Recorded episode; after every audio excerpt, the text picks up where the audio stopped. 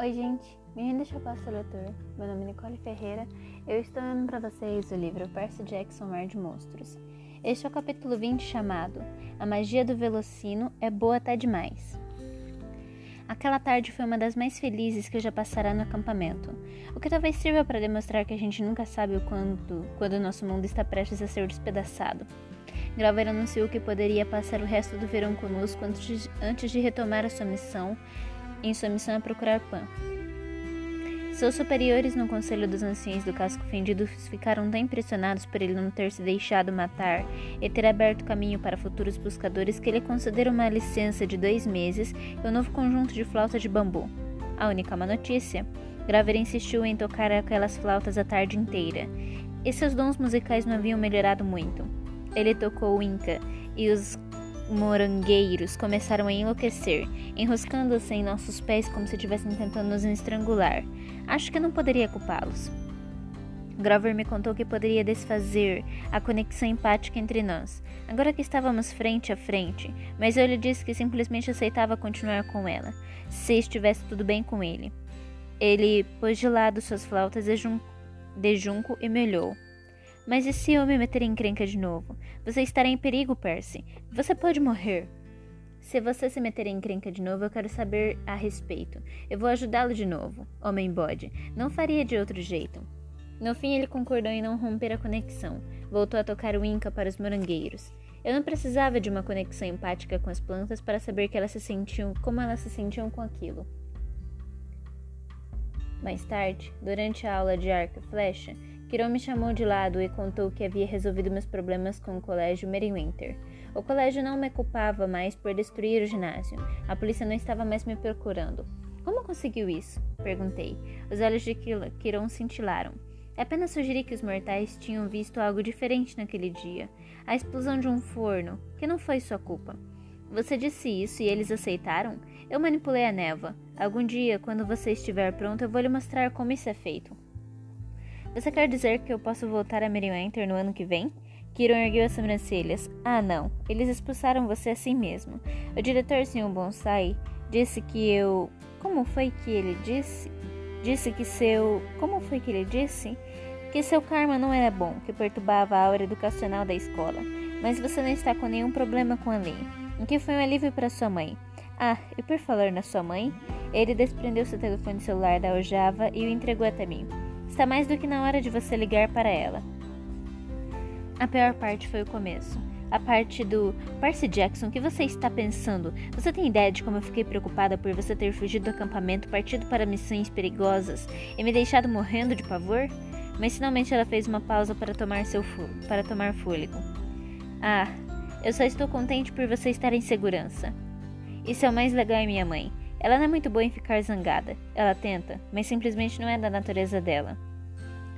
Desculpe, mamãe, disse ela. Não vou assustá-la de novo. Não me prometa isso, Percy. Você sabe muito bem que tudo só vai piorar. Ela tentou parecer preocupada quanto a isso, mas pude perceber que estava bastante abalada. Eu quis dizer alguma coisa para fazê-la se sentir melhor, mas sabia que ela estava certa. Sendo meio sangue, eu estava sempre fazendo coisas que a assustavam, e à medida que fosse ficando mais velho, os perigos simplesmente ficariam maiores.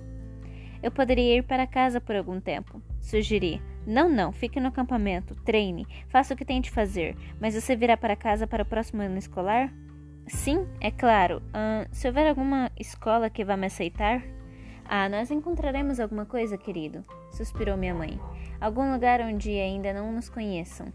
Quanto a Tisson, os campistas o trataram como herói. Eu teria ficado feliz em tê-lo como companheiro de chalé para sempre, mas naquela noite, quando estávamos sentados em uma duna de areia com vista para o estreito de Longsland, ele fez uma comunicação que me pegou totalmente de surpresa. Papai se comunicou comigo em sonho na noite passada, disse ele. Ele quer que eu o visite. Perguntei-me se ele estava brincando, mas Tisson não sabia como brincar. Poseidon mandou uma mensagem em sonho para você? Tisson assentiu. Quer que eu vá para baixo d'água pelo resto do verão, aprender a trabalhar nas forjas dos Ciclopes. Ele chamou isso de es, es, estágio? Sim. Disse aquilo, deixei aquilo calar na minha mente. Admito que senti um pouco de ciúmes. Poseidon nunca me convidará para debaixo d'água, para baixo d'água. Mas então pensei, Tisson estava indo? Simplesmente assim? Quando você parte? Perguntei. Agora. Agora, tipo, agora ou agora? Agora. Olhei para as ondas no estreito do Longsland. A água brilhava em vermelho ao pôr do sol. Estou feliz por você, grandão, consegui dizer. Sério mesmo. Difícil deixar meu irmão, meu novo irmão, disse ele com tremor na voz. Mas eu quero fazer coisas, armas para o acampamento. Vocês vão precisar delas. Infelizmente eu sabia que ele tinha razão. O não tinha resolvido todos os problemas do acampamento. Luke ainda estava lá fora, reunindo o exército a bordo do Princesa Andrômeda. Cronos ainda estava se reconstruindo em seu caixão de ouro. No fim, acabaríamos tendo de enfrentá-lo. Você vai fazer as melhores armas que já existiram, disse, Tisson. Ergui meu relógio com orgulho. Aposto que elas também vão mostrar a, que elas também vão mostrar a hora certa. Tisson deu uma fungada. Irmãos ajudam um ao outro. Você é meu irmão, disse eu. Não há dúvidas a respeito disso. Ele me deu uma palmadinha nas costas tão forte que quase me derrubou na duna de areia. Então enxugou uma lágrima na bochecha e se levantou para partir. Use bem o escudo. Farei isso, grandão. Vai salvar sua vida algum dia. O modo como ele disse isso, tão prático, me fez pensar que, se, que aquele seu olho de ciclope podia enxergar o futuro. Ele desceu para a praia e assoviou. Arco-íris, o cavalo marinho, saltou das ondas. Observei os dois partindo juntos para os domínios de Poseidon. Depois que eles se foram, baixei os olhos para o meu novo relógio. Apertei o botão e o escudo se expandiu em espiral até seu tamanho pleno marteladas no bronze. Havia figuras em estilo grego antigo, cenas das nossas aventuras naquele verão. Lá estávamos, Anabete exterminando um estrigão jogador de queimado. Eu lutando contra os touros de bronze na colina meio-sangue. Tisson cavalgando arco-íris no rumo à princesa Andrômeda. O Birmegan disparando seus canhões contra Carídibes. Passei a mão sobre a figura de Tisson lutando com a Hidra, enquanto segurava no alto uma caixa de Donald's monstro. Não pude deixar de sentir tristeza. Sabia que Tisson se divertirá um bocado embaixo do oceano. Se divertiria um bocado embaixo do oceano, mas eu sentiria saudade de tudo em relação a ele. Seu fascínio por cavalos, o modo como conseguia consertar carruagens de guerra ou amarrotar metal com uma com as mãos nuas, ou dar nós em caras malvados, ou dar nós em caras malvados. Senti saudades até de seus roncos de terremoto na cama ao lado a noite inteira. Ei, Percy! Virei-me. Annabeth Grover estava em pé no topo da duna. Acho que talvez eu tivesse um pouco de areia nos olhos, porque estava piscando muito. Tisson, falei, ele teve de. Nós sabemos, disse Annabeth suavemente. Quirón nos contou. Forjas do Ciclopes. Grover estremeceu. Ouvi dizer que a comida da cantina de lá é horrível. Tipo enchilada, nem pensar. Annabeth estendeu a mão. Venha, cabeça de alga. Hora do jantar. Caminhamos de volta para o pavilhão do refeitório juntos, só nós três, como nos velhos tempos. Houve uma tempestade naquela noite, mas ela se dividiu em volta do acampamento meio sangue, como as tempestades costumam fazer. Raios relampejavam no, no horizonte, onde ondas golpeavam a praia, mas nenhuma gota caía no nosso vale. Estávamos protegidos de novo, graças ao Velocino, encerrados em nossa fronteira mágica. Ainda assim, meus sonhos foram agitados. Ouvi Cronos me provocando das profundezas do Tártaro. Polifemo está sentado cego em sua caverna, jovem herói, acreditando que obteve grande vitória. Será que você está menos iludido? O riso frio do titã encheu as trevas. Então meu sonho mudou. Eu estava seguindo Tisson para o fundo do mar, entrando na corte de Poseidon. Era um salão radiante, cheio de luz azul, o piso pavimentado com pérolas. E lá em um trono de coral sentava-se meu pai, vestido como um simples pescador de short caqui e uma camiseta alvejada de sol, e os olhos para seu rosto curtido pelas intérpretes, seus olhos verdes e profundos. Ele disse apenas: Prepare-se. Acordei assustado. Alguém batia com força na porta. Grover irrompeu sem esperar permissão. Percy, ela gaguejou. Ele gaguejou. Annabeth, na colina, ela. O olhar, o olhar dele me dizia que alguma coisa estava terrivelmente errada. Annabeth estivera de guarda naquela noite protegendo o Velocino. Se algo tivesse acontecido. Arranquei as cobertas, o sangue com, como gelo nas minhas veias. Enfiei algumas roupas enquanto Grover tentava formar uma frase completa, mas ele estava atordoado demais, sem fôlego demais. Ela está caída, simplesmente lá caída. Corri para fora e disparei pelo pátio central. Grover logo atrás de mim. Rompi a aurora, mas o acampamento inteiro parecia agitado. A notícia estava se espalhando. Algo gigantesco acontecerá. Alguns campistas já estavam rumando para a colina. Sátiros, ninfas e heróis, em uma, em uma estranha mistura de armaduras e pijamas. Houve o tropel de cascos de cavalo e Kiron chegou galopando atrás de nós, com uma expressão terrível. É verdade? perguntou a Grover. Grover só conseguiu balançar a cabeça, a expressão confusa. Tentei perguntar o que estava acontecendo, mas Kiron me agarrou pelo braço e, sem esforço, me ergueu para suas costas. Juntos subimos a colina meio sangue, uma onda pequena, onde uma pequena multidão começará a se reunir. Esperei não encontrar o Velocino no pinheiro, mas ele ainda estava lá, brilhando a primeira luz da madrugada. A tempestade havia se irrompido e o céu estava vermelho sangue. Maldito seja o Senhor Titã, disse Quiron. Ele nos enganou outra vez. Deu a si mesmo uma nova chance de controlar a profecia. O que você quer dizer? Perguntei. O Velocino. Disse ele. O Velocino fez seu trabalho bem demais. Galopamos em frente, todo mundo abrindo caminho para nós. Ali na base da árvore, uma menina jazia inconsciente. Outra menina de armadura grega estava ajoelhada ao lado dela.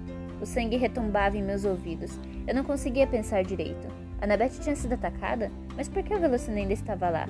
A própria árvore parecia perfeitamente bem, íntegra e saudável, permeada pela essência do Velocino de ouro. Ele curou ele curou a árvore, disse Kiron com a voz áspera, e o veneno não foi a única coisa expurgada. Então percebi que Annabeth não era a menina caída no chão. Era de armadura. Ajoelhada ao lado da menina inconsciente, quando Annabeth nos viu, correu para Kiron. Ela, ela sim, de repente lá. Lágrimas corriam de seus olhos, mas eu ainda não entendia. Estava apavorado demais para ver sentido naquilo tudo. Pulei das costas de Kiron e corri na direção da menina inconsciente. Percy, espere, disse Kiron. Ajoelhei-me ao lado dela. Tinha cabelo preto curto e sardas no nariz. Tinha a constituição de uma carregador... corredora de longa distância, flexível e forte. Eu usava umas roupas que eram algo entre o funk, o punk e gótico. Camiseta preta, jeans pretos esfarrapados e uma jaqueta de couro com botões de uma porção de bandas de que eu nunca ouvira falar. Não era uma campista. Não a reconheci de nenhum dos chalés. E, no entanto, estava com a mais estranha sensação de que já, já tinha visto antes. É verdade, disse Grover, esbaforido por causa da corrida. da corrida. Colina acima. Não posso acreditar. Ninguém mais se aproximou da menina. Pus a mão na testa dela. Sua pele estava fria, mas as pontas dos meus dedos formigavam como se estivessem queimando. Ela precisa de néctar de ambrosia, disse eu. Era claramente uma meio-sangue. Fosse ou não fosse uma campista, pude sentir isso só de tocá-la. Não entendi por que todos pareciam tão apavorados. Peguei-a pelos ombros e a coloquei sentada, com a cabeça apoiada em meu ombro. Venham, gritei para os outros. O que há de errado com vocês? Vamos levá-la para a casa grande. Ninguém se mexeu, nem mesmo Quiron. Estavam todos atordoados demais. Então a menina tomou fôlego vacilante. Ela tossiu e abriu os olhos. Suas íris eram surpreendentemente azuis, um azul elétrico, a menina olhou para mim perplexa, tremendo e de olhos arregalados. Quem? Eu sou Percy, disse eu. Você está em segurança agora. O sonho mais estranho. Está tudo bem? Morrendo, não? Assegurei-lhe. Você está bem. Qual é o seu nome? Foi quando eu soube, antes mesmo de ela dizer. Os olhos azuis da menina se fixaram nos meus, e entendi o porquê da missão do evolução de ouro, o envenenamento da árvore, tudo. Cronos fizera aquilo para colocar mais uma peça de xadrez em jogo mais uma chance de controlar a profecia. Até Quiron, Annabeth e Grover, que deveriam estar celebrando aquele momento, estavam chocados demais, pensando no que aquilo poderia significar para o futuro. Eu amparava uma pessoa destinada a ser minha melhor amiga, ou possivelmente minha pior inimiga. Eu sou Talia, disse a menina, filha de Zeus. E este foi o livro Percy Jackson Mar de Monstros. A gente se vê no próximo livro chamado Percy Jackson A Maldição do Titã. Até breve!